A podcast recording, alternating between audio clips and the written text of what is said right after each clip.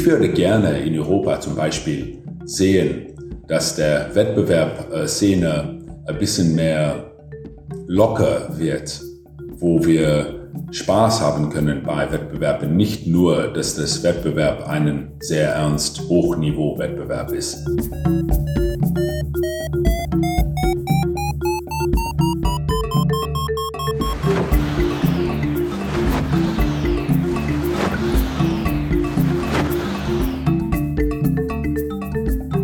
Potsglitz, der Lugleits Podcast. Geschichten aus dem Kosmos des Gleitschirmfliegens. Heute mit Steff Juncker und Lucian Haas am Mikrofon. Was soll man machen, wenn der Präsident von Südafrika von jetzt auf gleich sein Land in den Corona-Lockdown schickt und man auch als Gleitschirmflieger nicht mehr vor die Tür, geschweige denn in die Luft gehen darf? Der in Südafrika lebende Belgier Steff Juncker machte das Beste aus seinen Möglichkeiten und setzte sich vors Telefon. Dann rief er reihum in aller Welt seine Gleitschirmfreunde per Skype an, führte mit ihnen mehr oder weniger tiefgreifende Gespräche und stellte die Mitschnitte davon ins Internet. Sein englischer Podcast Staying Alive in Paragliding brach einen Rekord, wahrscheinlich nicht nur in der Gleitschirmszene. Von 0 auf 50 Folgen in nur 40 Tagen, das dürfte vor Steph noch kaum einer geschafft haben. Es ist ein wahrer Gesprächsmarathon mit vielen Größen der internationalen Gleitschirmszene, immer wieder gefüllt mit lustigen wie interessanten Anekdoten, lehrreichen Erkenntnissen, Eindrücken aus aller Welt der Fliegerei und auch der persönlichen Geschichte von Steph Juncker. Steph nimmt seit über 20 Jahren an Gleitschirmwettbewerben teil, hat dafür schon die halbe Welt bereist, spricht etliche Sprachen, darunter auch Deutsch, und pflegt ein überaus reiches Portfolio an Bekanntschaften. In Kapstadt betreibt er das größte Tandemflugunternehmen Afrikas. Den südafrikanischen Winter, also unseren Sommer, verbringt er normalerweise in Europa oder sonst wo auf Reisen. Durch Corona ist das diesmal anders, aber umso mehr hat er Zeit fürs Erzählen.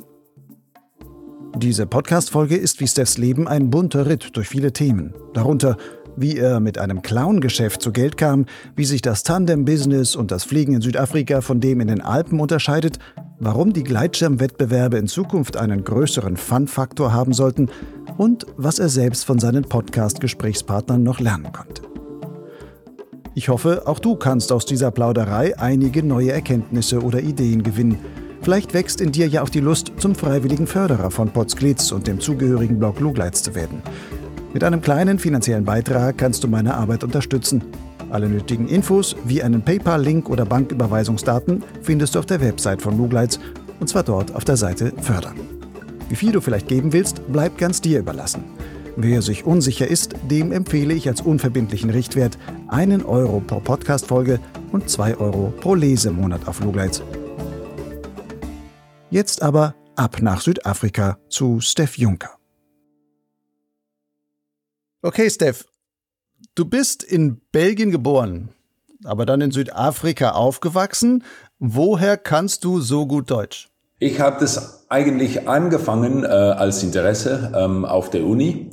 Mein Großvater war Übersetzer zwischen Deutsch und Französisch in einer Firma auf der richtig Ostseite von Belgien, wo die Grenze von Deutschland und Belgien verschoben ist durch die Zweite Weltkrieg und, und Erste Weltkrieg auch äh, in Belgien gibt's auch eine Deutschsprache als offizielle Sprache. 50.000 Leute reden da Deutsch. So, mein Großvater könnte Deutsch. Und in Südafrika haben wir eigentlich das äh, jüngste äh, Sprache offiziell. Das heißt Afrikaans.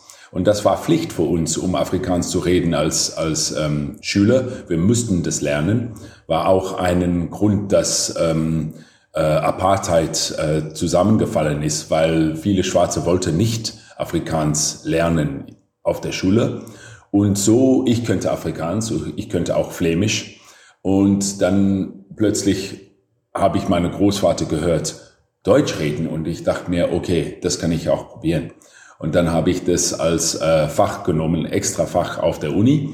Und ähm, dann ist mir in äh, 99 einen, einen Jobangebot habe ich bekommen in Stübeital für Parafly bei Moni und Hans-Peter Elle.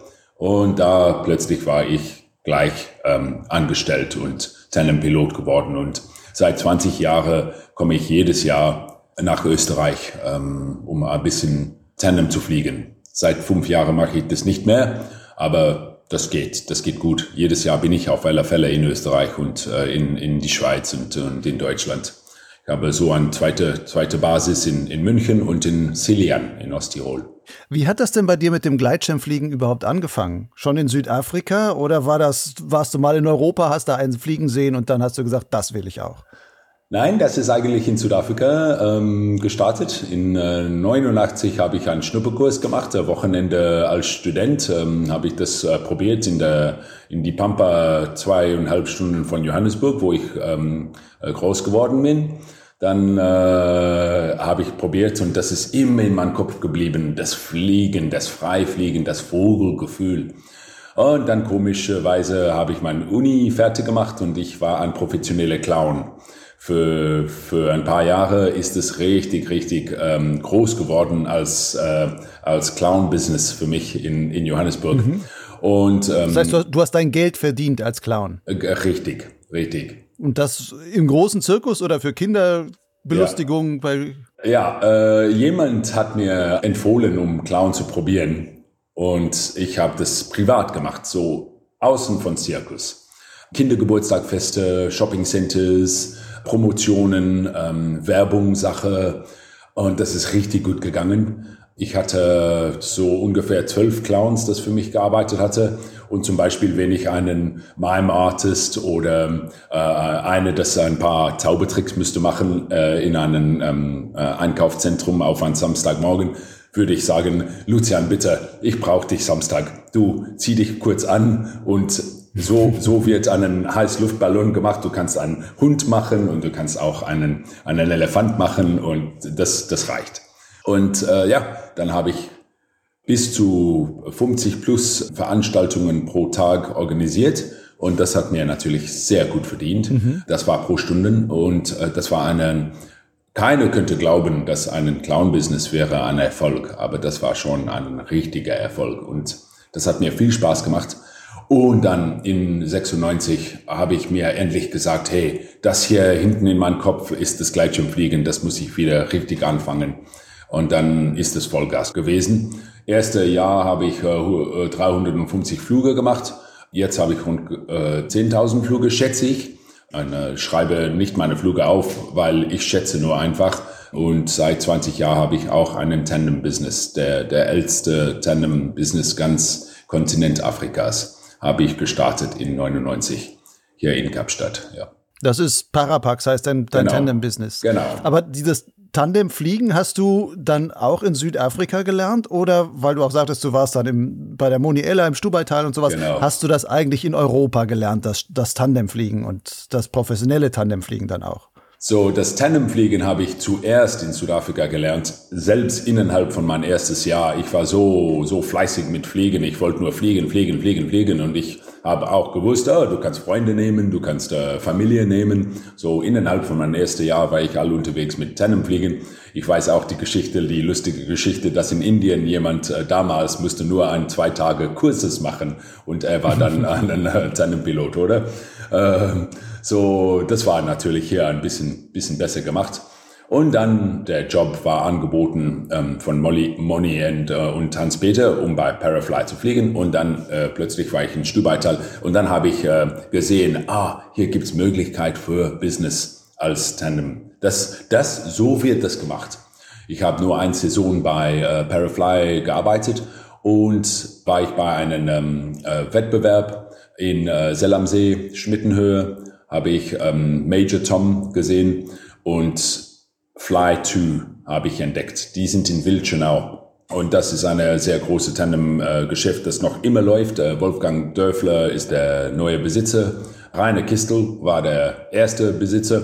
So richtige Österreicher, Bergbauer mit seiner Lederhose. und ich dachte, er hasst mich, weil er war immer so, so stur und ernst, weißt du.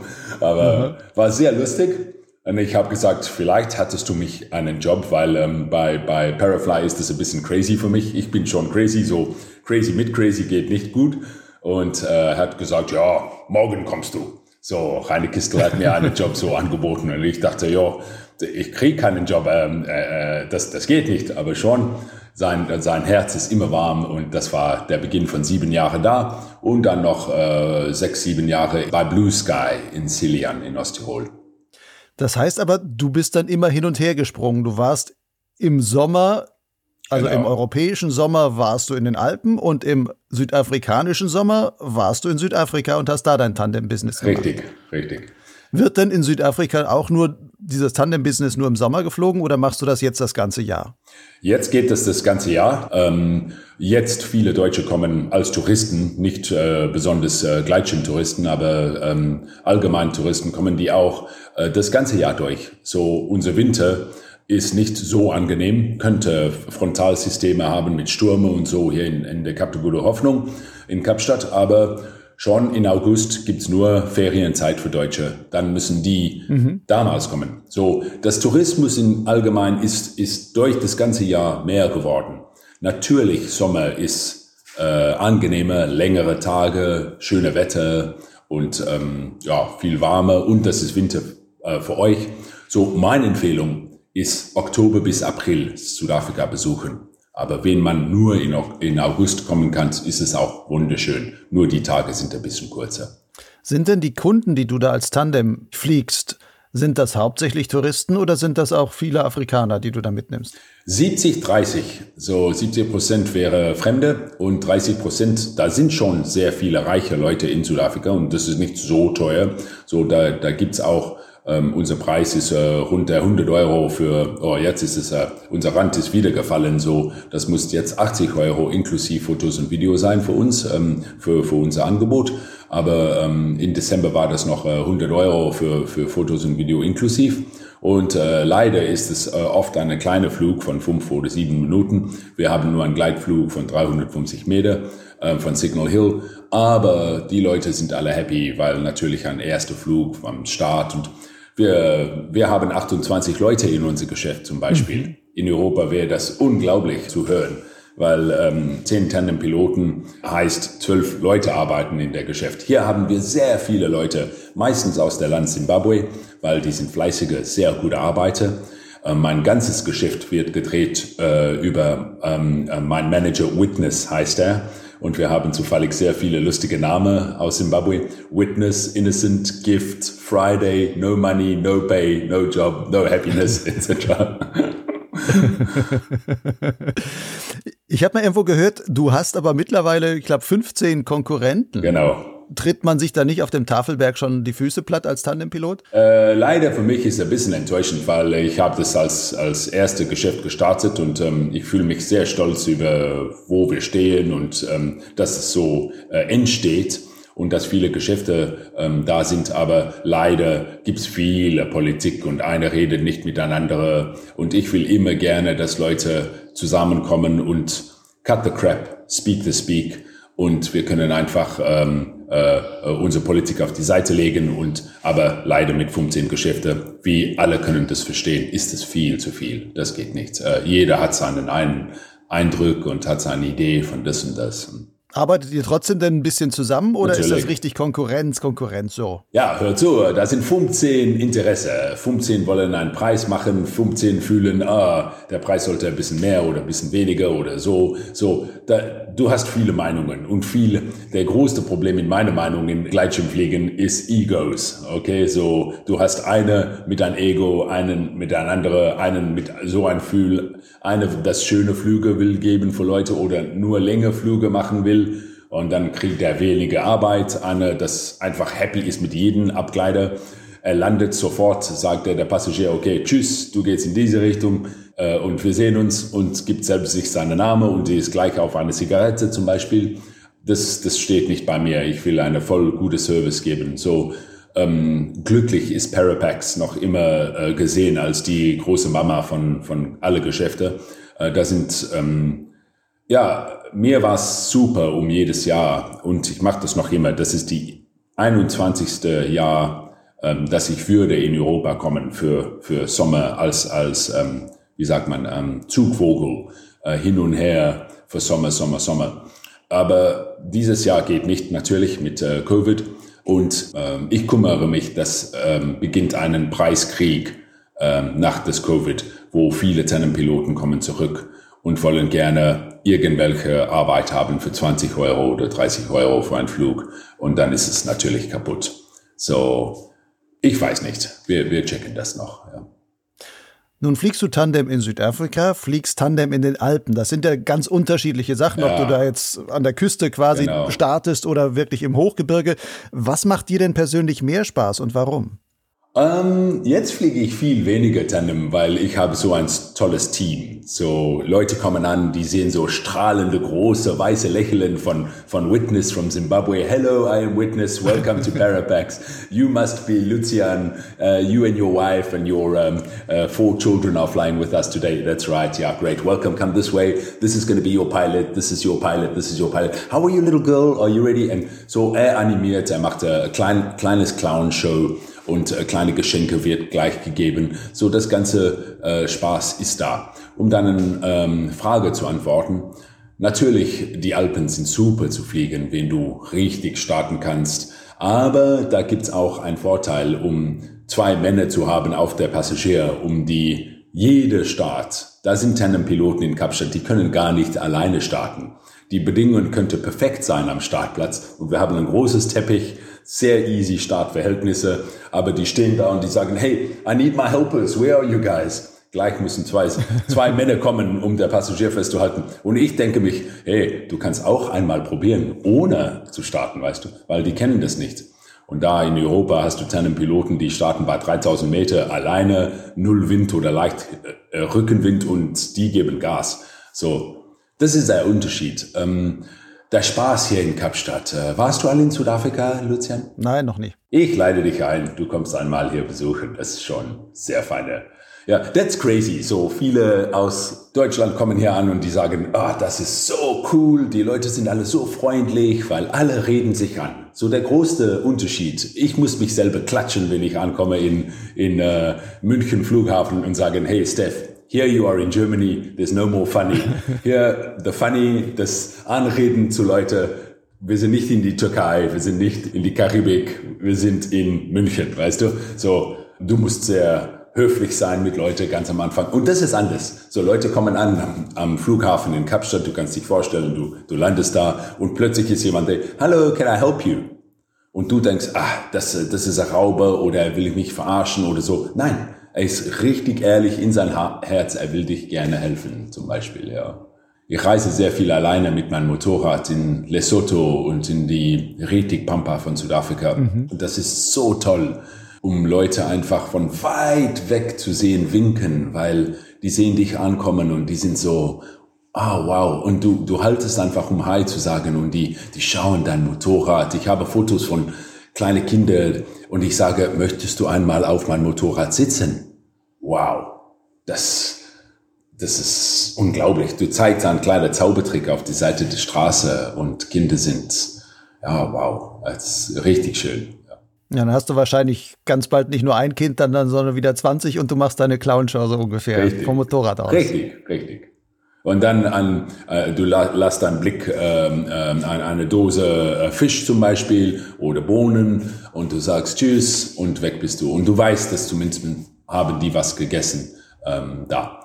So, wir haben natürlich hier mit äh, Corona große Probleme, dass ähm, heute haben wir 400.000 äh, Leute mit Corona in Südafrika.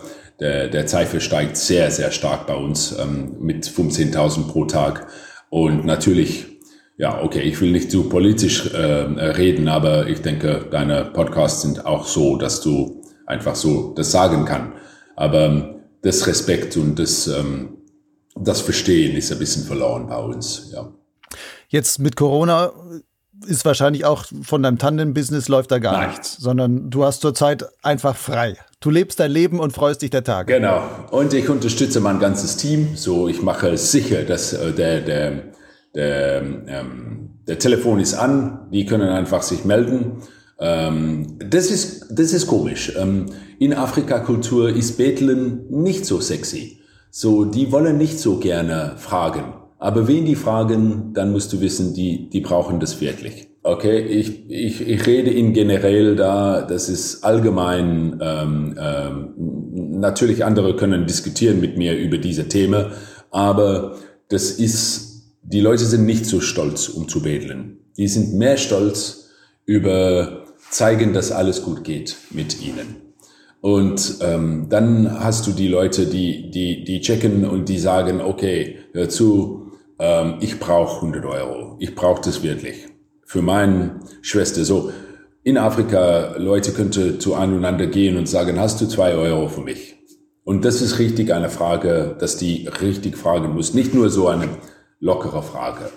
So, das ist schon sehr hart zu wissen, dass Leute ab, sagen wir, 20.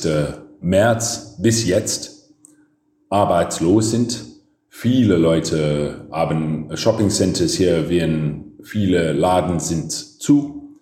Die Leute, das müssen Gemüse verkaufen auf die Seite der Straße, könnten nicht das machen für zwei oder drei Monate. Das ist sehr, sehr hart. So, dann nehmen die von Armut zu richtig Armut einen großes ähm, Schlag. Sorry, der Thema ist nicht so schön, ja. Aber es gehört einfach in diese Zeit. Den Lockdown, diesen Corona-Lockdown, hast du ja auch genutzt, um ein eigenes neues Projekt zu starten. Du hast auch einen eigenen Podcast gestartet. Staying Alive in Paragliding ja. nennst du das. Und da hast du innerhalb kürzester Zeit 50 Folgen produziert. Genau. Also ich weiß, was es heißt, eine Podcast-Folge zu produzieren und du hast da bop, bop, bop, wahrscheinlich jeden Tag langes Gespräch geführt und immer wieder rausgehauen und sonst was. Und hast dabei aber Gesprächspartner aus der Gleitschirmwelt und wirklich aus aller Welt gehabt. Hast du diese alle in deinen Kontaktdaten drin? Wie kommst du an die Leute ran? Genau. So, weil ich äh, viel unterwegs war in Europa ähm, auf dieses 20 Jahr Periode, ähm, so wie das passiert ist, ähm, äh, die, der Staying Alive in Paragliding Podcast ähm, hatte ich als Idee, weil ähm, äh, sobald unser Präsident gesagt hat, okay, das war ein Montagabend, hat unser Präsident am Fernsehen gesagt, ab Donnerstag ist Lockdown, dachte ich mir, ah, äh, und die Regel war klar, du darfst nicht draußen, gar nicht draußen.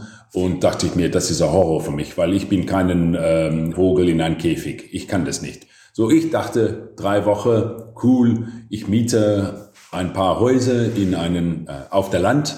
Eigentlich war das hinten der Startplatz von Porterville, unser sehr, sehr bekannter Startplatz äh, von Südafrika. Dachte ich mir, mhm. ich könnte vielleicht ein paar äh, Flüge, Flüge hin. Machen. Genau, das war noch März und äh, nach ein paar Flüge in Schwarz habe ich natürlich äh, kapiert, dass der Bauer da und die waren nicht so happy, dass einer alleine fliegt, weil ich habe nicht das Problem gesehen, aber die haben gesagt, okay, hör zu, wir haben 100 Leute, das hier auf der Farm arbeitet und wir müssen denen natürlich erzählen, die dürfen gar nicht auf die Straße gehen und du bist da beim Gleitschirmfliegen. Das ist so ein äh, Zeichen, das nicht so schön, weißt du. So dachte ich mir, okay, dann äh, akzeptiere ich das und ich habe täglich sehr schöne Wetter gesehen. Dann war eine Erlängerung von unser Lockdown, dachte ich mir, ich muss was anderes tun, weil ich bin eine, das immer beschäftigt äh, bleiben muss. So, dann habe ich mir gedacht, was tue ich? Und dann war das ähm, Uli Prince, äh, Freund von mir, das mit mir gesprochen hat und gesagt, Steph, warum machst du nicht ein paar Podcasts? Dachte ich mir, okay, checken wir das. Und ich habe deinen Podcast natürlich angeschaut und äh, die von äh, Gavin in Amerika. Und ähm, äh, da war eine Dame noch, äh, äh Judy Ledden oder so, ähm, mhm. ähm, gecheckt und gedacht, ja, das ist sehr schön. Und ich dachte mir, von so viele Wettbewerb fliegen vorher, ich kenne alle von Krigel bis zu ähm, Ogden, bis zu äh, ja, ähm, Jimmy Pacher. Ich rufe den alle an und ich finde den und ich habe ihn eine Sekretärin und ich habe sie gefragt, bitte schick ein paar, äh, ich bin nicht gut auf Facebook oder Social Media. Dann habe ich sie gesagt, bitte kannst du den Typ finden und sehen, wen er gerne. Oder Louise Crandall zum Beispiel habe ich ein, ein paar Tage her einen Podcast gemacht. Und so schöne Leute und so schöne Erfahrungen. Von diesen 50 Podcast-Folgen, die du da gemacht hast, gibt es da irgendwie eine, die dir persönlich am besten gefallen hat, wo du gesagt hast, wow, das ist jetzt so mein, meine Highlight-Folge oder sowas? Also eine, die man unbedingt nachhören muss? Äh, natürlich ähm, wenig gehört habe, dass äh, Robbie Whittle komplett vom Radar weggefallen ist. Und er war natürlich äh, Welt äh, äh, Hangglider und äh, Gleitschirmpilot. Und dann äh, habe ich von Russell Ogden auch gehört, dass er äh, und von äh, Bruce Goldsmith und von ähm, äh, Jockey Sanderson dass er jetzt Motorrad fährt auf der Rennstrecke auf der Isle of Man, dieses verrücktes Rennen Isle of Man TT, dachte ich mir, ja, ich musste ihn finden. Und für lange musste ich ihn fragen, bitte äh, machst du einen Podcast mit, mit mir? Und endlich hat er gesagt, ja sicher, so, das ist der letzte von denen. Aber viele von der Podcasts, alle 50, muss ich sagen, hatte was Besonderes und, und, und super mit. Ich weiß nicht, und ich möchte gerne jetzt der Mikrofon umdrehen und dich fragen, Lucian, warum machst du das? Ich mache das zum einen, ähm, ich mache ja meinen Podcast, nicht Podcast, meinen ähm, Blog Lugleits schon seit 14 Jahren. Den Blog, so wie ich ihn mache, es, es ist kein so wirklich persönlicher Blog, sondern es ist eher ein Online-Magazin. Und ähm, von der Art und Weise, wie es da geschrieben ist, gibt es halt viele Geschichten, die sehr schön sind, die es in der Gleitschirmwelt ständig gibt, die dort nicht so einfach auftauchen können, weil es gibt manche Geschichten, die muss man erzählen oder die muss man sich erzählen lassen, aber man kann sie nicht so schön aufschreiben, dass man sagt, da kommt das Feeling für diese Stories rüber. Oder es gibt halt Leute, wo man sagt, die sind als Menschen so interessant, die haben schon so viele verschiedene Sachen erlebt. Das kann ich aber jetzt nicht in einem einzelnen Post auf Lugleits irgendwie abarbeiten oder sowas, sondern ich finde es interessant im Podcast-Format, dass man so viele verschiedene Themen ansprechen kann und trotzdem so ein sehr persönliches Bild von jemand bekommt. Und das ist das, wo ich gesagt habe, okay, ähm, ich habe ja auch den Untertitel bei mir im Podcast, wo es dann heißt, Geschichten aus dem Kosmos des Gleitschirmfliegens, wo ich sage, okay, das Gleitschirmfliegen, da passiert oder im Zusammenhang mit dem Gleitschirmfliegen passiert so viel und man kann so viele verschiedene Menschen kennenlernen, Landschaften kennenlernen, ähm, Geschichten kennenlernen und sowas, dann will ich mir solche Geschichten mal erzählen lassen und habe dann auch festgestellt von den Reaktionen, die dann von den Leuten kommen, die sich das anhören, die auch alle sagen, wow, super, ja, das ist man ein anderer Ansatz, man, man kriegt ganz andere Sachen mit und man lernt auch un ungeheuer viel dabei. Und das ist eigentlich das, was ich mit dem Podcast transportieren will und ich glaube, das ist bei dir genau das Gleiche. Ja, du hast es in ein Wort da gesagt, lernen. Äh, ich habe verdammt viel gelernt mit, mit der Podcast. Ähm, äh, was ich aus Leute bekommen habe, Natürlich, wenn wir gut Gleitschirm fliegen und wenn, wenn wir auf einem hoch genug ähm, äh, Wettbewerbsstandard sind, haben wir ein bisschen der Ahnung, oh, da ist so wenig, dass ich noch lernen kann. Das ist nur sehr fein Tuning. Aber das ist nicht so. Ich habe von jede was mitbekommen äh, von der 50. Und wie du fragst, 50 Podcasts in 40 Tage, wie macht man das? Ähm, einfach richtig tief eintauchen und wenn ich Clown war, habe ich äh, bis zu neun Kindergeburtstagfeste pro Tag gemacht. Alle eine Stunde, alle Vollgas, äh, Vollenergie Clownshow. So, darf ich dir wieder noch fragen? Du machst deinen Podcast oder dein, dein Blog und alles seit 2006. Was gibt dir am meisten äh, Spaß von, von deiner Arbeit? Hm. Es ist eigentlich hauptsächlich, ich arbeite ja auch sonst als Journalist. Ja, ja. Und ich glaube, eine der Sachen, warum ich Journalist geworden bin, ist, weil ich irgendwann verstanden habe, dass eine meiner Stärken ist, dass ich Leuten gut Dinge erklären kann. Auf einfache Weise oder Zusammenhänge auch aufzeigen kann. Und das ist auch etwas, was sich in diesem Blog mit überträgt, wo ich sage, ich will auch möglichst zeigen, also alles, was, also auch im Blog ist ja auch so, der ist sehr vielfältig. Da geht es von Meteor über Technik zu menschlichen Geschichten und, und aktuellen Geschichten und sowas. Also ich möchte wirklich versuchen, viel darzustellen von dem, was alles rund ums Gleitschirmfliegen, was dazugehört. Und ähm, da dann auch ja, Dinge vielleicht auch zusammenzubringen oder das Verständnis zu fördern.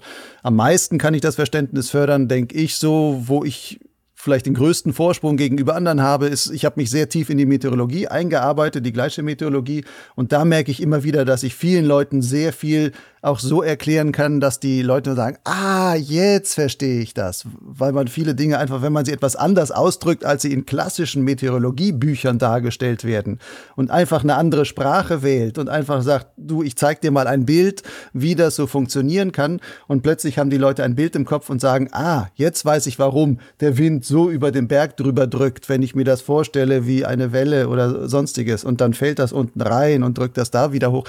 Also solche Bilder in, in den Köpfen der Leute hervorlocken. Das, das interessiert mich und ich lerne selber aber auch ungeheuer viel dabei. Ja, also das, den Blog zu schreiben, ist für mich auch immer jedes Thema, was ich ein bisschen tiefer einsteige. Es gibt immer auch für mich etwas zu lernen. Oder genauso für den Blog selber habe ich auch schon viele, viele Gleitschirmtests gemacht und bin deswegen auch viele, viele ganz unterschiedliche Gleitschirme geflogen und dann auch nicht nur einmal fünf Minuten Abgleiter, sondern dann auch wirklich ein paar Stunden geflogen, um mich dann selber immer darauf einzustellen, auf die unterschiedlichen technischen Fertigkeiten, die man vielleicht bei den Schirmen braucht, unterschiedliche Aufziehverhalten, unterschiedliches Kurvenverhalten und sowas, dann auch, das hat mich ungeheuer weitergebracht, überhaupt also so eine Latte an verschiedenen Gleitschirmsteuertechniken und Möglichkeiten auch im Portfolio zu, zu haben, dass ich auch merke, also mittlerweile viel schneller merke, ach, dieser Schirm ist so ein typischer, dem musst du mit der Außenbremse immer einbremsen, sonst funktioniert das nicht. Und bei dem anderen merkst du, ach nee, das ist so ein typischer, da musst du die Außenbremse immer offen haben, sonst kommt der nicht um die Kurve. Aber wenn du das machst, ist der, ist der wunderschön zu fliegen. Und das sind so Sachen, die habe ich auch erst dadurch gelernt, dass ich so viele, viele unterschiedliche Schirme dann geflogen bin. Und ähm, das ist das, was mich persönlich dann noch immer weiterbringt. Und was am Blog auch noch schön ist, ich arbeite ja sonst auch als Journalist, aber das ist mittlerweile hauptsächlich Radiojournalist, aber da kriegt man selten ein Feedback von den Leuten. Und wenn jemand ein Feedback gibt, dann sind es meistens irgendwelche Nörgler, die sagen, sie haben da aber ein Wort falsch ausgesprochen oder nee, physikalisch ist das aber nicht so, sondern so. Also ich arbeite als Wissenschaftsjournalist und dann meldet sich schon mal irgendwie der Oberphysiker und sagt, sie haben das ein bisschen falsch dargestellt, so ganz richtig geht das nicht. Und in dem Blog ist es aber viel so, auch durch die Kommentarfunktion, die da ist, bekomme ich viel, viel zurück von den Leuten an positiven, manchmal auch an negativen Sachen, aber es gibt ein direktes Feedback und ich merke, das, was ich mache, kommt auch irgendwo an, bringt die Leute weiter oder lässt sie zumindest nachdenken, bringt sie in Diskussion und sonst was. Und das ist etwas, was mich einfach, ja, was mir selber auch Energie gibt. Ja, schön, ja. Ja, ich finde, ähm, um, um unsere Sortarbeit zu tun, was wir jetzt machen, dieses, dieses Ding, dieses Thema, ähm, ich denke, das hat auch ich, ich finde es schwer, um selber zu sagen, aber ich denke, das hat mit unserer Persönlichkeit eine Sort Großzügigkeit zu tun. Du willst gerne Leute Dinge beibringen und wir haben das im äh, gemeinsam. Ich will auch gerne Leute was lernen oder was Positives zurückbringen oder selbst einfach eine große Fragezeichen vor ihnen Augen, äh, ihre Augen stellen und sagen, hey, think about that. Ähm, was sagst du darüber? Ja, das ist eigentlich genau das, wie ich das auch sehe. Wie kriegt man die Leute angeregt, da noch weiter zu denken oder was auszuprobieren? Und auch so, die Leute wollen immer bei Schirmtests zum Beispiel wollen immer sagen, ist der nun gut oder ist der schlecht? Und ich sage, nein, es geht nicht um gut oder schlecht, ja, sondern genau. es geht, in den Punkten ist der Schirm so und ja. in den Punkten ist der andere Schirm so. Und man, der eine wird das vielleicht besser finden oder der andere das. Aber wenn lest das durch, was ich habe, dann, wenn ihr sagt, das, was der Lucian beschreibt, das könnte mich interessieren, das ist vielleicht der Stil, wie ich gerne fliegen will, dann teste doch genau. diesen Schirm. Oder wenn du meinst, das passt, ich lese schon, das ist garantiert nicht mein Schirm, weil ich weiß, ich will ganz leichte Bremsdrücke haben und wenn der schreibt, der hat richtig heavy Bremsdrücke, dann kann man schon sagen, ich brauche diesen Schirm vielleicht gar nicht erst testen harte Bremsdrücke will ich nicht haben. Oder andere Geschichten genauso. Also, dass die Leute daraus was für sich ziehen, aber trotzdem selber weiterdenken müssen, selber weitergehen müssen. So, das ist eigentlich das, was ich da gerne habe. Ja, super interessant. Hey. Wow. Von dem, was du vorhin gesagt hast, du hast aus deinen Podcasts auch selber noch viel gelernt. Gibt es da etwas, wo du sagst, das war wie so ein Aha-Erlebnis für dich, was deine Fliegerei betrifft? Auch vielleicht was eine Flugtechnik betrifft oder so etwas? Ja, natürlich. Ein paar Dinge, das mir richtig, richtig äh, eingefallen sind, ist äh, Observation. So richtig vom ein Tipp, dass ich, äh, ja, äh, äh, ich sage zu, zu viele, das Beginnen mit Fliegen, anschauen vom Moment, dass du zum Beispiel, du hast dich eingestellt als Spezialist in Meteor Meteorologie oder Meteo oder Wetter und von anschauen, ist heute vorhergesagt, um äh, starkerer Wind zu werden, auf einen Moment plötzlich, merk das, okay? Merk, so die Augen groß und breit öffnen und checken, was passiert. Wen du draußen geht oder zum Beispiel ich war all um halb äh, äh, sieben heute Morgen bei der Dun Dunkel noch hier in Südafrika wandern und schauen und checken. So selbst eine fünf Minuten draußen, kurz vor, dass du wegfährst, ähm, checken, was macht der Wetter. äh, bis, bis zu, du fährst zu der Gondelbahn. Checken, ist da viel Wind in dieses Tal? Nicht nur die Straße anschauen, auch die Baume, auch der Wetter, auch die, die, ähm, die Wolke. Fliegt all jemand, wenn du ankommst am Gondelbahn? Wenn du in der Gondelbahn bist, nicht einfach dein Handy anschauen und Facebook weiterchecken. Nein, das ist für nach das Fliegen. In der Gondelbahn checken und looken und sehen, was macht der Wetter hier und da. Wenn du hochkommst, auch in der Luft, was machen die Piloten? Was macht der Wetter? Was macht meine GPS? Wie schnell gehe ich links, rechts, hoch und runter? Plötzlich gibt's sieben Meter Steigen, wo vorher war nur zwei Meter seit einer Viertelstunde äh, äh, äh, große Frage. Und du musst es natürlich fragen. Und das ist eine Sort mhm. Alarm, dass man so merken. So Observation war ein Wort, das viel rausgekommen ist. Und das ist mir ähm, richtig der Wort, das viel, das ich gemerkt habe. Natürlich viele andere kleine Themen sind auch, ah, ich habe nicht so gedacht. Schnelle Fliegen natürlich. Ähm, fliegen mehr effizient als vorher. Das ist auch vorher. Also ich bin einen, ich bin oder Vollgas auf meinen so drei oder ich bin beim Steigen und sehr gut steigen. Ich bin oft sehr gut in die Thermik. Aber alles dazwischen, mein Taktik hat vielleicht ein bisschen gefehlt. Da habe ich auch was mitbekommen von das. Du sagst es gerade Taktik und sowas. Du fliegst ja seit vielen Jahren auch Gleitschirmwettbewerbe mhm. mit. Wie viele Jahre sind das ja, jetzt? Ja, 20 auch seit mein erstes Jahr von Fliegen, ja. So äh, erste oder zweite Jahr, ja. Mhm. Hast du auch schon mal was Größeres gewonnen? Ja, ich habe mehrere äh, Meisterschaften. Ähm, ich, äh, ich wollte äh, gerade sagen, ich bin nicht so ein großes Fan und nichts gegen Goran oder die Organisier äh, Laura und die Verein von PwC. Aber ich finde, dass das PwC-Format ähm, ist nicht ideal. Ich finde, das Scoring ist nicht ideal und ich finde, das ähm, ist nicht so äh, für uns eine perfekte Lösung zu Wettbewerb. Bruce Goldsmith und Gin und äh, Ozone, der Chabray Open, all diese so lockere Wettbewerbe, ich finde, ist das Neue jetzt. Mhm. So, ich ähm, schlage sehr viele Leute Wettbewerbe vor, um, um zu fliegen. Und dann sagen die, ah, ich bin kein Konkurrenzsort, Leute. I don't need competition. I don't need to compete. Aber ich sage, aber du lernst verdammt viel, wenn du einen Wettbewerb machst. So, mach das, probiert das.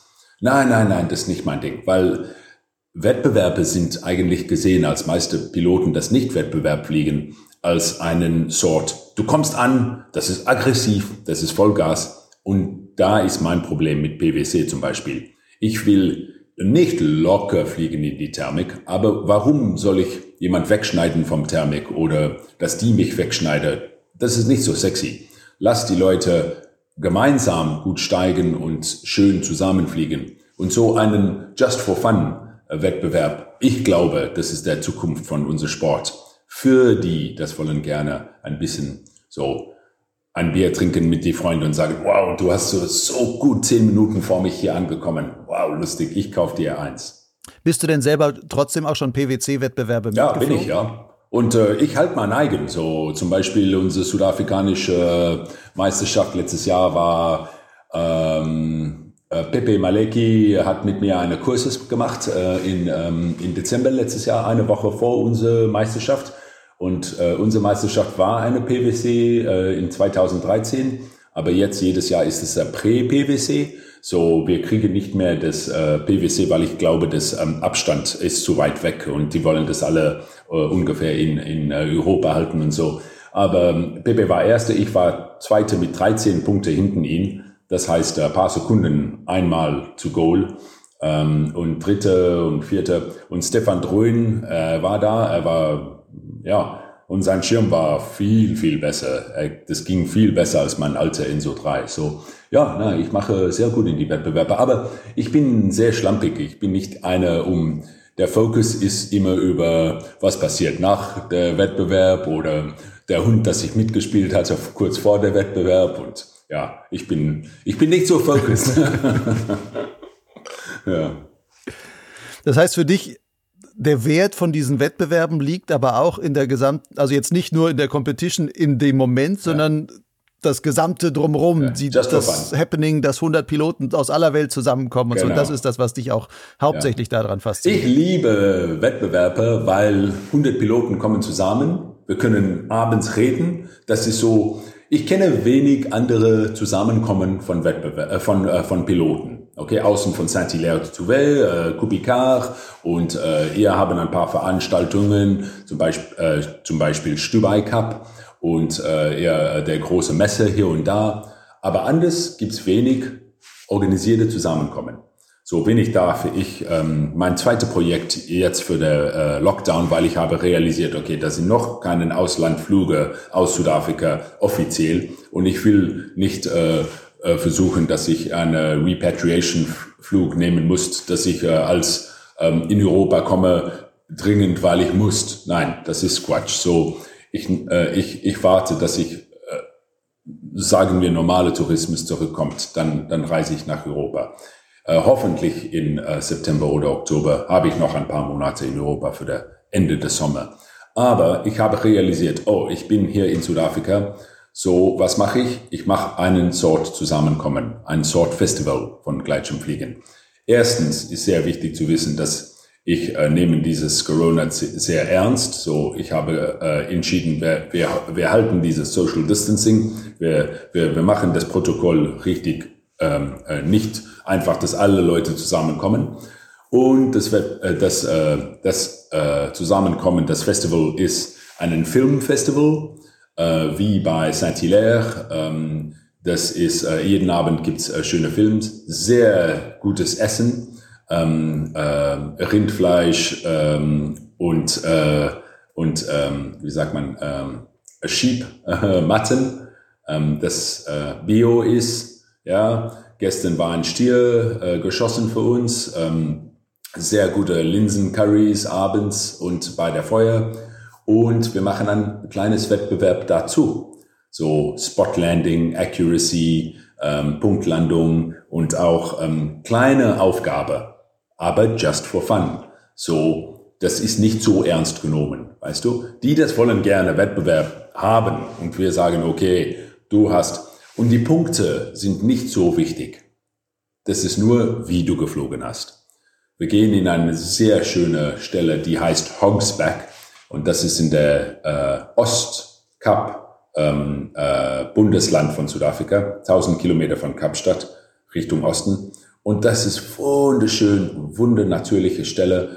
Und alle Leute können einfach kommen, die können ihr gebrauchte Sache bringen. Und Leute von überall in Südafrika, wir haben 700 Piloten des Fliegen in Südafrika und vielleicht 100 kommen dazu. Und wir machen Gruppe, dass nicht alle Leute zusammen sind auf der gleichen Zeit. Aber natürlich, wir haben einen Boot mit einem Windenschlepp Leute können Sicherheitstraining machen. Wir haben drei andere äh, ähm, äh, Schleppseile, dass Leute können hochkommen und dann wegfliegen. Wir haben Berge natürlich, wo du ein bisschen Hike and Fly machen kannst, wegfliegen. Alles ist da. So, das ist äh, und viele Leute sind sehr sehr aufgeregt. Ich würde gerne in Europa zum Beispiel sehen, dass der Wettbewerb äh, Szene ein bisschen mehr locker wird, wo wir Spaß haben können bei Wettbewerben. Nicht nur, dass das Wettbewerb einen sehr ernst Hochniveau-Wettbewerb ist. Dass Leute können so ein Touch and Go machen auf der Seite des Berg, dass die, die können dann eine Punktlandung machen. Ich habe mit einem Kürschirm in eine kleine Waschbecken gelandet in der, äh, in einen, in, in so einen Spaßwettbewerb äh, seit zwei Jahren. Ah, das ist lustig. Ah, so gut. So, wo der Zelt ist am Landeplatz das ist mehr, dass die Leute, die, die, die ähm, Einheimische können das auch genießen, wo Leute versuchen, auf der Punkt zur Landung schöne Stimmung, schöne Musik dazu zum Beispiel. Also es geht dann auch um den Fun beim Fliegen. Du bist ja auch im Zusammenhang mit den Wettbewerben und sowas irre viel auch gereist in der ganzen Welt. Wie viele Länder, wo, auf in wie vielen Ländern warst du schon? Ja, rund der 100. Ich zähle nicht genau, äh, aber ja. Du zählst deine Flüge nicht, aber so Pi mal Daumen sagst du 10.000 Stunden und ja. jetzt hast du ungefähr 100 Länder. Ist ja, ist ja klasse. Da hast du ja auch wahrscheinlich die unterschiedlichsten Gleitschirm-Communities auch kennengelernt. Genau. In den unterschiedlichsten Ländern. Ähm, gibt es da eigentlich irgendwie erkennbare und vielleicht sogar auch große Unterschiede oder sind die Piloten eigentlich überall auf der Welt gleich? Du kannst nicht sagen, ein griechischer Pilot oder ein türkischer Pilot und ein deutscher Pilot sind das gleiche. Das ist nicht wahr. Das ist sehr anders, weißt du? So zum Beispiel ein deutscher Pilot würde fliegen gehen. Ich war einmal bei Kössen und ein mein sehr, sehr guter Freund, äh, äh, George Thoma, er wohnt in München, äh, habe ich kennengelernt, weil er ist rein in einen ba Baum geflogen, nicht weit vom, vom Startplatz in, in Kössen. Das war richtig kratzig mäßig, ganz am Anfang des Tages, sehr leichte Thermik. Und ähm, äh, ich, ich stand mit einem fremden Mann zu reden über das Wetter und ich habe ihm gesagt, oh, ich merke, das ist sehr leicht und höre ich, ein Typ fliegt in einen Baum. Und ich laufe schnell da, aber ich schaue rund, wenn ein anderer Typ auch kommt. Und der Typ hat sich umgedreht und weggewandert. Wie nichts passiert ist. Aber ein Typ hängt in einem Baum. Geht nicht, weißt du. In Griechenland, in die Türkei würde alle Piloten da plötzlich laufen zum Beispiel. Das ist nur ein Beispiel. Letztes Jahr war ich in Island und Albanien als neue Länder. Vorher in, in, in Iran und in ähm, Norwegen. Neue Landschaft, neue Leute, neue Style fliegen. Ja, das ist, das ist mein Traum. Das ist super. Machen wir mal so eine kleine fliegerische Weltreise. Mhm. Ich nenne dir jetzt einfach ein paar Länder, von denen ich glaube, da warst du auch schon. Und da gibt's dann halt auch wieder diese Gleitschirm-Communities und sowas. Und dann sagst du mir einfach, was dir spontan in Bezug auf das Gleitschirmfliegen in diesen Ländern einfällt. Ja, okay? erst muss ich dir fragen, bist du ein Stalker? Weil du hast mich, äh, du kennst viel über mich. Ich denke, du hast viel gecheckt vorher. Ich habe einiges von deinen äh, Podcasts gehört. Wenn man die hört, dann kriegt man auch einiges über dich mit. Vielen, vielen Dank. Okay, Steph, fangen wir an. Island. Ja, super Landschaft unglaublich Land zu besuchen, kannst es auch billig äh, reisen und checken. Und ähm, ja, war, war äh, fliegefreundlicher als was ich gedacht habe. So Island, wenn man Hike and Fly gerne genießt, kannst du überall fliegen, kriegst kein Probleme mit der, der Bauer, Bergbauer oder Bauer da. Du kannst überall starten. Äh, und wie gesagt, ich habe erwartet viel stürmige Wetter. Das war nicht, das war ziemlich freundlich. Hast du vielleicht auch Glück gehabt. Jetzt machen wir einen Flug weiter, einmal halb um die Welt, vielleicht von Island aus gesehen. Jetzt landen wir im Iran. Ja, unbedingt nicht zu vermissen. Spottbillig zu reisen, sehr freundlich. Der ganze Quatsch mit den Medien ist absolut Quatsch. Das ist voll sicher. Das ist ähm, äh, Iran ist wie die Türkei war 30 Jahre her mit, mit Freundlichkeit. So, du bist da an, äh, du kommst an, du bist Fremder, aber du bist gleich wie eine Familie äh, Mitglied. Und das Fliegen ist natürlich sehr, sehr gut. Ich habe auch erwartet, dass die Thermik 10, 15 Meter pro Sekunde wäre, aber die waren auch ja, drei bis acht zum Beispiel. So viel freundlicher, was ich dachte. Ich dachte, wow, das ist halb wüste Sort ähm, Bedingungen. Und nein, nein, das war gut. Sehr, sehr gut zu fliegen. Jetzt hüpfen wir die Alpen. Du landest in Österreich. Easy. Infrastruktur ist da. Äh, eigentlich wen dann? Ich würde nicht sagen langweilig, aber ähm, das ist weniger Abentur, sagen wir. Okay, so das Fliegen ist in, der, in die Alpen zum Beispiel oder in die Himalayas gibt's das beste Fliegen, weil du hast richtig schöne große Berge und ähm, mit ihr Liftsysteme überall ist es voll easy, ähm, um hochzukommen und äh, Rechen. Äh, du, du musst nicht äh, äh, voll talentiert Pilot sein, um nach Greifenburg zu kommen mit der Shuttle hoch. Du siehst 100 Piloten vor dich starten, du kannst auch starten und hin und her fliegen. So, das ist eigentlich aber super, ja. Nun hüpfen wir einmal über den Atlantik. Wir landen in den USA. Ja, USA hat sehr, sehr viele Plätze zu besuchen und zu fliegen. Ähm, der Südwest von der USA ist an meiner Lieblingsstelle, um zu besuchen mit, mit Auto, zum Beispiel Automieten und so. Aber ähm, der Landbesitzer in Amerika sind sehr schwer und da einfach in Schwarz zu fliegen, Hike and Fly ist nicht wie in Island oder in Norwegen. Da hast du richtig Probleme, wenn jemand kommt, kommt er mit seinem Hagelgewehr oder die Polizei sind da, wenn du landest und das ist nicht mehr funny. Das heißt, von Vol Libre ist in den USA nicht so na, viel nein, na, zu sprechen. Ah, vielleicht kannst du in die Rockies, wo da, wo da Bergleute sind, aber wenn du halbwegs bei einem Dorf oder Stadt äh, bist, kannst vergessen. Du kannst die amerikanische Piloten fragen, die haben keinen Spaß mit der Landgrundbesitzer. Äh, und leider kommt das mit äh, Litigation. So, der Welt wird mehr und mehr und mehr wie, ah, du hast mich so quer angeschaut, jetzt äh, krieg, kriegst du einen äh, Brief von meinem Rechtsanwalt. Wir sind ein bisschen crazy so geworden auf der Welt, in meiner Meinung. Und leider ist das, das, das, äh, das Kopf davon ist Amerika. Dann verlassen wir mal Amerika, weil wir uns auf sowas nicht einlassen wollen, springen jetzt zurück nach Europa und landen in Mazedonien. Ja, Mazedonien ist ein Traum. Die das noch nicht aus, ich, ich nehme an, deine, deinen Haupt, äh, wie sagt man, Gruppe, das hören diese Podcasts an, sind aus Deutschland und Österreich und die Schweiz. Äh, und viele von der Schweiz, zum Beispiel Peter Neunschwander in, in Interlaken, habe ich gesagt, hey, machen wir eine, ein äh, äh, Hangglider-Kurses ähm, in Mazedonien dieses Sommer, wenn das erlaubt ist, habe ich mit in, in meinem Podcast mit ihm ge gesagt. Hat er gesagt, wow, das ist so weit weg. Aber Mazedonien ist nur 1000 Kilometer, fährst du in 10 Stunden. Ja, aber du musst durch, durch äh, sechs Länder da, da, da fahren, um da hinzukommen. Ja, aber alle Grenzen sind offen. Du musst nicht unbedingt, du musst nur deinen Reisepass maximal zeigen und du bist durch, weißt du. Und die Autobahnen, du gibst nur deine Kreditkarte und du bist du durch. So. Ein sehr interessanter Spruch, möchte ich sagen, von Thor Heydendahl.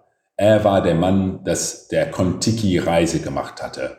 Er ist eine Norweger, das in 49 oder 47 sogar einen Bambus Raft genommen hatte von Südamerika bis in die Fiji, Islande. Und er hat gesagt, Borders Yes, I have heard of them. They exist in the imagination of some people. Okay, so Grenzen sind nur da, wenn du die glauben. Wenn du nicht denkst, da sind Grenzen, dann sind da eigentlich wenig Grenze. Das ist meine Meinung. Spring in ein Auto, Deutsche. Fahr nach Mazedonien. Keine Angst haben. Da kriegst du der Nummer gleich von Martin Jovanowski und du rufst ihn gleich an und du sagst, hi Martin, Steph hat mir deine Nummer gegeben du kannst mir bitte der Startplatz zeigen und du kommst zu wunderbares, feines Fliegen. Und du greifst zwei, drei Freunde, du steigst in ein Auto, du fährst dahin und du gehst für eine Wochenende und du kommst zurück. Und einer fährt, einer fährt, einer fährt und die andere schlafen oder hören Musik und oder reden. Und das wäre der schönste Roadtrip, das du überhaupt würde machen. So, das ist Mazedonien, das ist Albanien, Montenegro, Dumitor, ist der Berg in Montenegro, der Berg, äh, ähm, das da ist. Und einen Peter, Peter, das würde jeden ähm, Kontinent fliegen. Er ist da. Und das ist richtig zu empfehlen. Wenig Leute, noch so ein Old-Style-Sessellift, dass du sitzen kannst und du bist hoch. Du kommst aus du perfekte Startplatz, perfekte Streckenfliegen und du bist alleine, um Strecken zu fliegen auf den Tag da. So, geh mit ein paar Freunden und mach das. Okay, letzte Station von unserer kleinen Weltreise. Wir kommen zu dir nach Hause, Südafrika. Mhm. Ja, ja. Was möchtest du wissen über Paradies? Du darfst eine kurze Werbung für dein Südafrika ja. machen und sagen, warum man zu dir ins Land kommen muss, um dort zu fliegen. Okay, so erstens will ich einen äh, schlechten Ruf von Porterville, unser Haupt- äh, oder meistbekannter äh, Streckenflugplatz. Porterville hat einen schlechten Ruf. Porterville hat keinen Grund, um ein schlechtes Ruf zu haben. Nur dass Piloten kommen an und bauen schlechte Rufprobleme dar, weil die sind nicht äh, gebildet oder die Frage nicht richtig oder die machen Fehler. Aber für mich Südafrika ist viel, viel größer. Wir haben hunderte, hunderte Startplätze und man sollte unbedingt einen oder organisierte Reise machen. Äh, ich biete auch solche Reise an ähm, das sehr persönlich sind. Ich habe mehrere für Blue Sky und privat gemacht.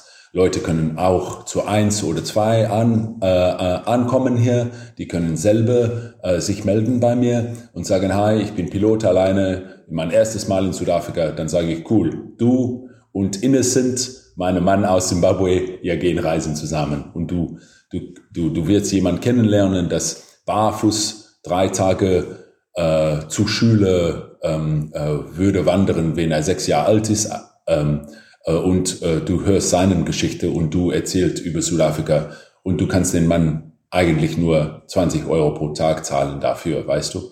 Wow.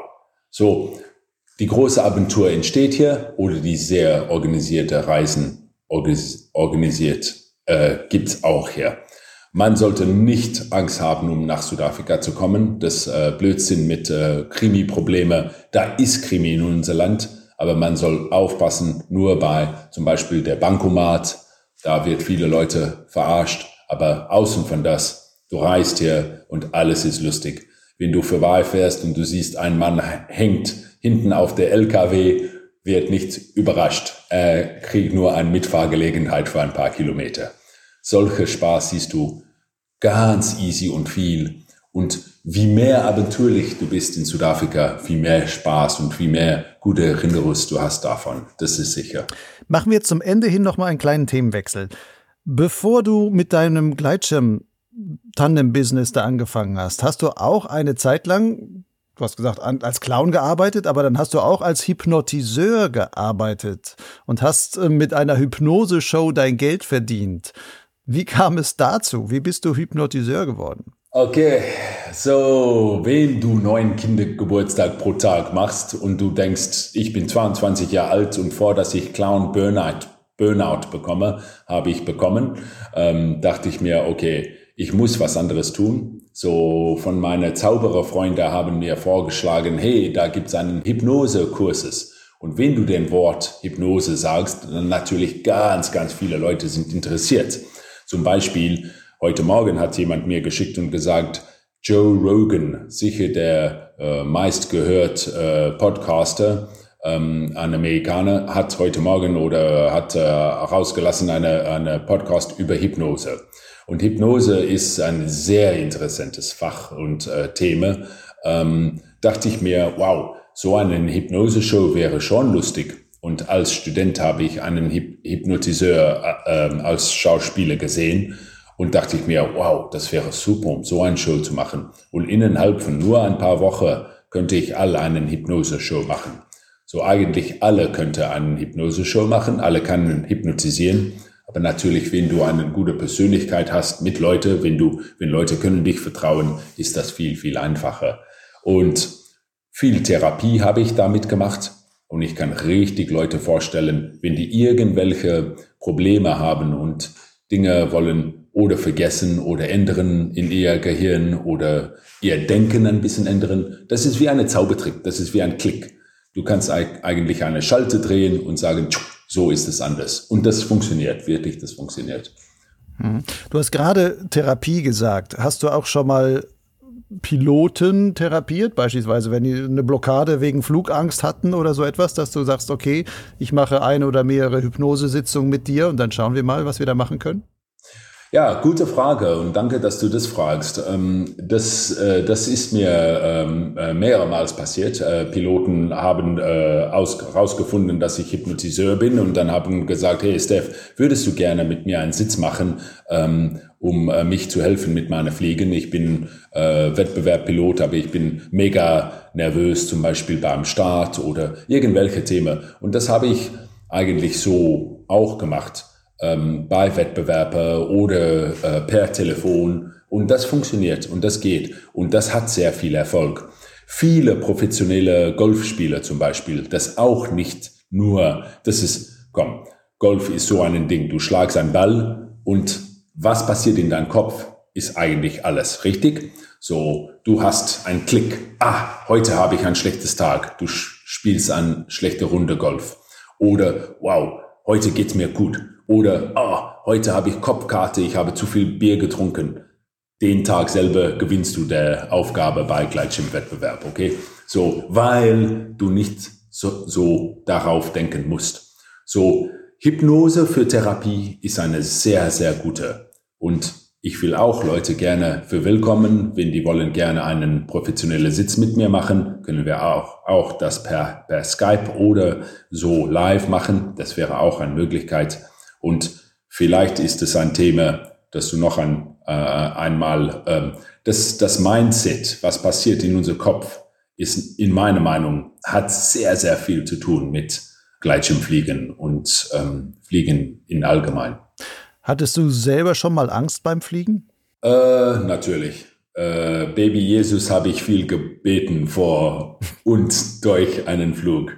Äh, natürlich viele Horrorerfahrungen in, ähm, äh, in meinem äh, Flugerlebnis, aber Gott sei Dank habe ich noch nie einen, Wett, äh, einen ähm, Spital ähm, besucht für, für Gleitschirmfliegen. So, ich bin sehr dankbar, äh, dass äh, alles immer gut. Ich habe noch nichts gebrochen in meine ganze Erlebnis von Fliegen und so. So, ich bin, ja. Aber ich glaube auch, so zum Beispiel, du hast früher gefragt, was hast du gelernt von der Podcast zuhören von anderen Leuten? Und eine, das auch mir eingefallen ist, ist, wenn du am Startplatz stehst und du hast nicht aufgezogen, du bist nicht in der Luft. So, wen du stehst da, und zum Beispiel Reine Kistel von Fly 2 hat mir das auch beigebracht, wenn du fühlst, einen kalte Luft plötzlich kommen, absolut nicht starten. Das ist nicht was sicher, aber hochwahrscheinlich eine Chance, dass da was kommt.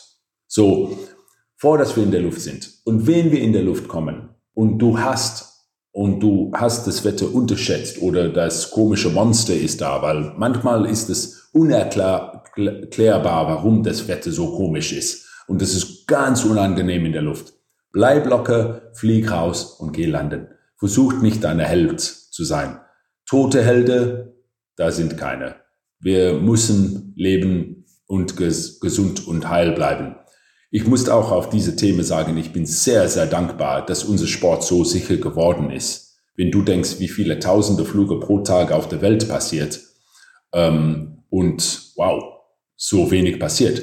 Ich will dir auch äh, Glück Glückwunsch sagen über deinen letzten Podcast, das du gemacht hast, die Krente-Rekord und deinen die 16 Flüge von 300 plus Kilometer in Spanien ähm, auf einen Tag, kannst dich vorstellen, vor, vor zehn Jahren wird das unfassbar, dass 16 Flüge von 300 Kilometer in einem Land auf einen Tag wäre und nichts ist passiert. So, ich bin sehr dankbar, dass unser Sport so sicher ist und ich denke, viele Piloten, dass rein in diese Sport kommen, äh, sorry, ich bin wieder auf der Flucht mit noch einem Thema, aber dass die dieses Gefahr, Gefahrzone ist nicht, sobald du deinen A-Schein hast, wenn du 60 Flüge hast.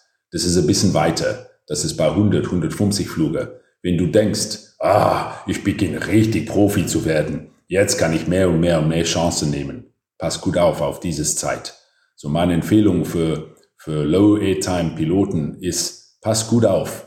Wer immer sehr gut geistig äh, in Kontrolle von dich selber und pass gut auf, wo du bist mit deiner Erfahrung. Niemals denken, dass du mehr Profi bist, als was du eigentlich bist. So, spring nicht zu schnell zu der nächsten Schirm. Bruce Goldsmith sagt immer, flieg 100 Kilometer mit deinem A-Schirm vor, dass du dich selber erlaubst, um einen B-Schirm zu haben und so fort. Okay, so alle wollen gerne der heiße Schirm haben, dass die können für, für Performance. Wenn die so ein bisschen zu selbstsicher ist, und das bringt mir zu dem Thema von Respekt gegen äh, Selbstsicherheit. Da ist eine sehr äh, feine Linie zwischen die zwei. Die Grenze ist sehr eng zwischen zu selbstsicher und zu, zu ängstlich. Nicht zu viel Angst haben, aber auch nicht zu selbstsicher sein. Man muss ja auch manche Sachen einfach manchmal ausprobieren, um zu wissen, was macht die Luft eigentlich dann wirklich. Oder dass man an Startplätzen ist und sagt, okay, wir fliegen diesen Startplatz immer bei den und den Windverhältnissen, aber vielleicht funktioniert der ja auch bei etwas anderen. Und dann muss man es halt mal auch mal probieren. Oder wo man nur sagt, es gibt nur diese eine Hausthermik da vorne, aber alle fliegen immer dahin, aber niemand guckt mal 300 Meter weiter links oder sowas bei anderen Windbedingungen, dass da vielleicht was wäre. Also da gibt es viele Sachen, die man erstmal ausprobieren muss und dann auch selber merken muss, es funktioniert oder es funktioniert auch nicht. Und wenn es nicht funktioniert, kann man mal sagen, ich habe trotzdem etwas gelernt und für meinen nächsten Flug bin ich da noch einfach weiter vorbereitet. Steph, lass uns mal langsam zum Ende kommen. Eine letzte Frage habe ich noch an dich. Steph, stell dir vor, du hättest einen Wunsch frei von einer Fee. Es geht wieder ums Gleitschirmfliegen. Du könntest dir einen so einen ganz besonderen Gleitschirmflug wünschen der irgendwie deiner Idealvorstellung vom Fliegen und von einem Flug und von wo du fliegst und sowas gerecht wird. Wie und wo wäre dieser besondere Flug? Jetzt, wow. Oh, Lucian, ich bin nicht oft ohne Wörter, aber da hast du mich eine Frage gefragt, dass, dass, dass ich länger denken muss. Das, ich muss sagen, wenn ich, wenn ich mit ähm, äh, Charles Norwood äh, Podcast gemacht hatte und er hat gesagt, ich könnte mich nie vorstellen, zehn Stunden fliegen ähm, und, und, äh, und 400 Kilometer fliegen. Ähm, mein Rekord wie deine, äh, unser Interesse bei Fliegen sind ähnlich, obwohl ich liebe Wettbewerb fliegen. Ich will hochkommen, bisschen quatschen mit Piloten und dann Racing. Let's go. Das genug mehr und du bist happy um, äh, ich bin auch happy um hoch zu einem Berg in ähm, äh, irgendwelche Serbien und dann fliegen und ich lande äh, und das, das passt gut, das ist fein. Aber 10 Stunden in der Luft, 400 Kilometer, wow, das klingt, wenn du mehr fragst, so ein langer Flug, um zu sehen, wie ich mich fühle nach 10 oder 11 Stunden und nach 400 Kilometer fliegen, Vielleicht wäre das meine, meine Wahl für einen langen Flug. Okay, zehn Stunden fliegen wäre so etwas wie zehnmal diesen Podcast jetzt anhören. Nacheinander, wer weiß, was einem da noch alles einfällt. Steph, ich danke dir für deine schönen Erzählungen über alles rund um die Welt, von Südafrika bis Island und Iran. Du hast viel erlebt, hast sicherlich noch viel, viel mehr zu erzählen, aber das kannst du dann bei irgendwelchen Pilotentreffen, die du dann organisierst, sicherlich noch mehr dann da rausgeben. Klasse, danke dir und ich wünsche dir gutes Durchkommen durch die Corona-Zeit und dann vielleicht, wer weiß, vielleicht sehen wir uns irgendwann mal in Europa oder in Südafrika. Vielleicht komme ich auf deine Einladung zurück. Ja, das ist eine sehr gute Idee. Ich hoffe, und ich habe noch eine Einladung zu dir, bitte, Lucian. Und das wäre, wenn ich die nächste äh, Serie weitermacht, ähm, würdest du vielleicht dich einmal aus deinen äh, Deutsche probieren und mit mir einen Podcast auf meiner Seite zu machen. Das kann ich gerne machen, wenn ich kein Afrikaans reden muss. Na, du musst nicht Afrikaans reden, das geht gut. Tschüss du. Vielen, vielen Dank.